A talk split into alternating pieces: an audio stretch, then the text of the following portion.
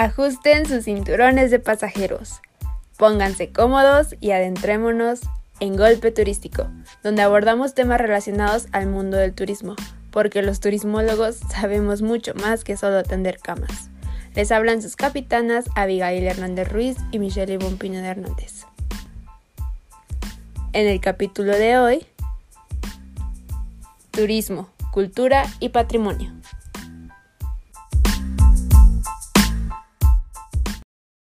Hello, Abby. ¿Qué de nuevo, Ivonne? ¿Qué pasó?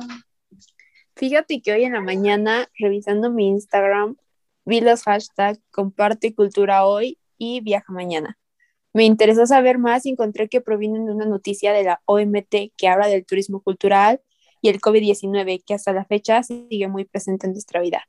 Esta molesta pandemia ha sacudido al turismo mundial y mantiene a las personas encerradas, pero pues sabemos que el humano es curioso y han empezado a buscar experiencias culturales viajeras desde sus casas. La cultura ha demostrado ser indispensable durante este periodo y la demanda de acceso virtual a los museos, sitios de patrimonio, teatros y espectáculos ha alcanzado niveles nunca vistos. Sí, efectivamente, como tú lo dices, los trabajadores, bueno, de la cultura, pues se han visto obligados, ¿no? A este tipo de, de, eventos en directo, eh, en vivo, precisamente. Pero bueno, eh, esto también ha sido un problema, ya que, bueno, el sector cultural ha sido muy frágil, ya ha sido infravalorada, incluso desde antes de la crisis económica del 2008 y ahora con esta crisis. Bueno, la actividad artística, tiene una precariedad, ¿no? Ya no sé si conozcas al artista Víctor Coyote. No, no lo ubico. Bueno, él tiene una canción que se llama Soy un trabajador, eh, soy un autónomo, soy un artista.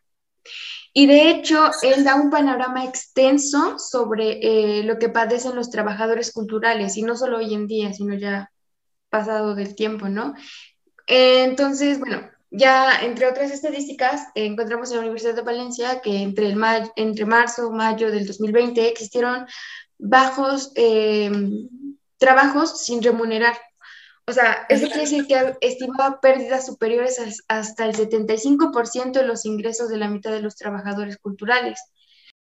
Yo creo que a pesar de todos los retos, ahorita el turismo y la cultura tienen una inmensa oportunidad de crear nuevas alianzas, reinventarse juntos y de, poder diversificar eh, toda la oferta. No sé si recuerdas que el otro día estábamos hablando acerca del Departamento de Ética, Cultura y Responsabilidad Social de la OMT que una colaboración con, con, algunos socios internacionales que son especialistas en la cultura y el turismo para dar algunas recomendaciones. Sí, sí, sí. Fíjate que algo anterior que, que dijiste, alianza, alianzas, ¿no? En las recomendaciones, efectivamente. Sí. Sí, eh, bueno, refiriéndonos a esto, ellos, uh, ellos tenían unas recomendaciones, nos daban unas recomendaciones de respuesta inmediata. ¿Esto qué quiere decir con lo que se puede hacer ahorita mismo, con lo que ya se tiene, ¿no? Lo que, lo que podemos crear a partir de lo que ya se tiene. Y una de estas recomendaciones fue poner en marcha alianzas innovadoras, o sea, poner la cultura a nivel de redes sociales, eh, conectarnos a las redes sociales, eh, con, teniendo alianzas con compañías tecnológicas para que podamos poner todo eso, eh, contenido cultural, en, videos, en podcasts, etc. Y pueda llegar a la chaviza más joven. Exactamente, sí. Eh, segundo, eh, eh, recomendación, la segunda recomendación es inspirar un futuro más sostenible. O sea, todos aquellos proyectos de marketing sean, lleguen a nuevos públicos, pero sobre todo que sean creativos y que despierten el interés para que se mantengan en el tiempo. Sí, claro. El, la siguiente recomendación es fortalecer las estructuras de gobernanza para una eh, mejor coordinación. Todo esto ya tiene que ver mucho con los agentes eh, clave del turismo, ¿no? Que eh, la educación esté a base de la cultura, ¿no? incentivar a los jóvenes a que se motiven por la cultura y la mantengan sobre todo.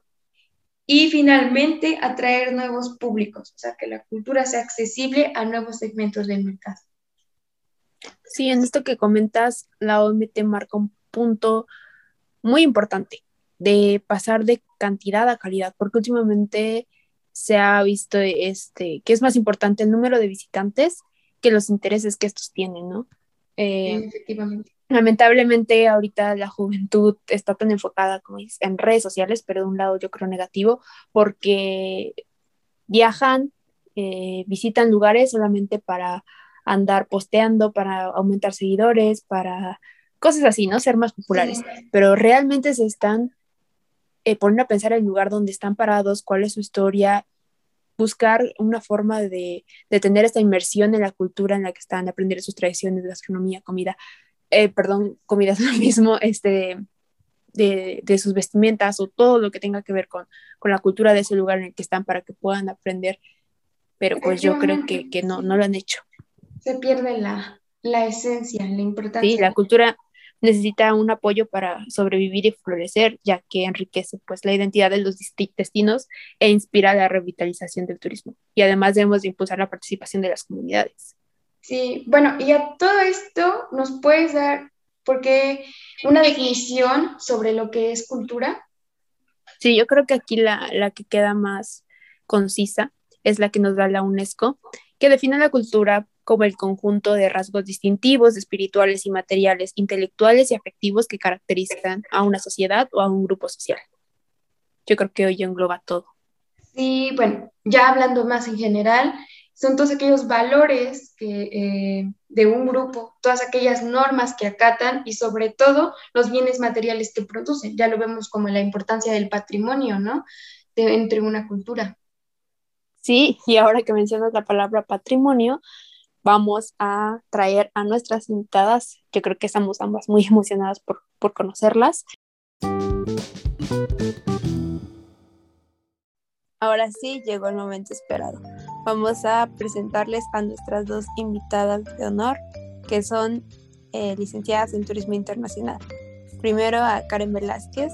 Hola Karen, ¿cómo estás? Muy bien, Ivonne, gracias por invitarme. De verdad es un placer estar aquí. Y por otro lado también tenemos a Emi, eh, una de nuestras invitadas especiales, Emily Reyes Valenzuela. Eh, es un gusto tenerte aquí. Muchas gracias, Abigail. Igual estoy muy contenta de estar aquí. Bueno, para empezar, eh, Emi, ¿nos podrías dar un, para generalizar, una idea de qué es el patrimonio? Eh, claro, Michelle. Bueno, la Organización de las Naciones Unidas de la Educación, la Ciencia y la Cultura nos define al patrimonio mundial como el conjunto de bienes culturales y naturales que hemos heredado de nuestros antepasados y que nos permiten entender y conocer la historia, las costumbres y la forma de vida que hasta el momento conocemos. Ok, Emi, ¿y puedes decirnos por qué es importante conocer el patrimonio? ¿Cuál es su importancia? Sí, Avi, mira, es muy importante eh, preservar el patrimonio porque es una necesidad vital para todos los pueblos y es nuestra responsabilidad protegerlo y transmitirlo pues en el, en el mejor estado posible a nuestros hijos para que puedan disfrutar de él. Qué interesante. Bueno, eh, por lo que tengo entendido, existen tipos de patrimonios, ¿no? Así es, Ivonne. Eh, según la UNESCO, lo divide en lo cultural, natural y bienes mixtos. Oh, pues justamente ah, estábamos hablando, Avi y yo, acerca de la cultura. Entonces, ¿nos podrías ilustrar con un poco más acerca del patrimonio cultural? Por supuesto. En lo patrimonio cultural se divide en lo material y lo inmaterial. En lo material sabemos que son los monumentos, los sitios arqueológicos, eh, algunos castillos, palacios, incluso algunas esculturas. También eh, algunos paisajes urbanos y algunas ciudades. En lo inmaterial están las manifestaciones culturales, las, tradiciones y las costumbres que pasan a través de las generaciones, lo cuales son las músicas y las fiestas, y así. En, la UNESCO solo considera 895 sitios a patrimonio cultural mundialmente. Muchísimas gracias, Karina. Es una información muy, muy importante. Y bueno, Emi, ¿nos puedes decir cuáles son los requisitos que debe cumplir cierto lugar para que la UNESCO lo considere como patrimonio mundial? Sí, mira, para que un, bien se identifique como patrimonio, deben ser únicos, irreemplazables y auténticos. Únicos se refiere a bienes que existen en un solo lugar del mundo. Irreemplazables se refiere a que su destrucción sería irreparable. Y auténtico, pues son aquellos bienes que no han sufrido restauraciones profundas ni han sido modificados. Por otro lado, hay otros criterios que deben cumplir un bien cultural y natural para ser un patrimonio, pero ese tema lo vamos a subir, a subir a nuestra página de Instagram, espero que lo puedan checar para que tengan un poco más de información sobre este tema. Muchas gracias, Amy. Creo que esa es una información que debemos de tener a primera mano. Y bueno, agradecemos su, eh, su visita, niñas. Eh, espero que estemos en contacto. Sí, chicas, yo creo que con esta información van a ayudar muchísimo a nuestra audiencia. Por último, tenemos a dos invitadas especiales que nos van a ampliar nuestros conocimientos sobre cómo es que la pandemia del COVID-19 ha afectado al turismo. Claro que sí, es un placer tener, tenerlas aquí. Eh, María Fernanda Zarate, es un placer tenerte aquí. Mm, el placer es todo mío, muchas gracias por la invitación. Y nuestra otra invitada también, eh, Norma Itzel Santos, también es un placer tenerte aquí con nosotros. ¿Qué tal? Mucho gusto, agradecida por haberme contemplado en su programa. Bueno, para empezar, nos gustaría que nos introdujeran en todo este tema y que nos dijeran cómo es este la situación actual del turismo. Claro, sin duda todos los sectores han sido afectados por esta pandemia, pero sin duda la industria turística ha sido una de las principales afectadas esto lo logramos ver en las cifras que nos maneja la OMT de la llegada de turistas internacionales en el mundo. En América ha disminuido un 68% y en Asia y el Pacífico un 182%. Son cifras realmente alarmantes. Sí que lo son, pero entonces la pandemia ha afectado al turismo aquí en México. Claro, sin duda. También nos manejan unas cifras eh, la OMT, donde nos dice que la llegada de turistas internacionales ha caído de un 70 a un 75% en México. Es decir, casi se han retrocedido 30 años de, los de la llegada de turistas internacionales. Son cifras que teníamos en, los años 90. Son cifras muy alarmantes y pues se tienen que hacer actividades para que logremos solventar esta actividad y pues no siga cayendo más. Se prevé que el turismo se recupere hasta el año 2024. Entonces tenemos tres años para recuperarnos, pero sin duda debemos hacer actividades que realmente recuperen al turismo.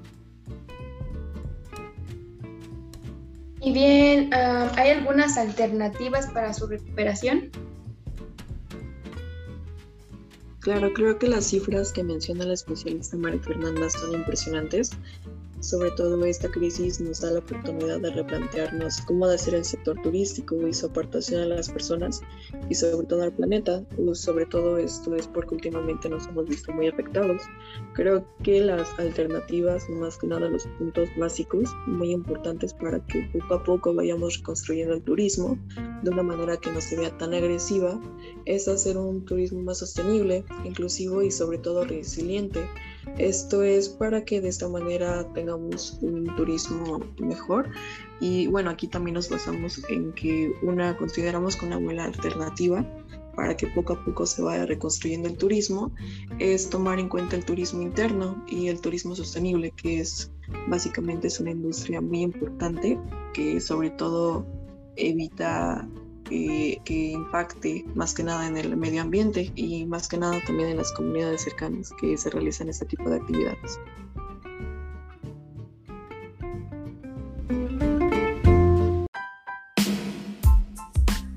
Bueno, chicas, agradecemos eh, que hayan aceptado nuestra invitación para estar aquí.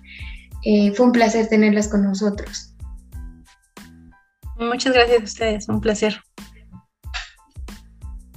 Muchas gracias, hasta luego. Y bueno, nosotras también ya nos despedimos.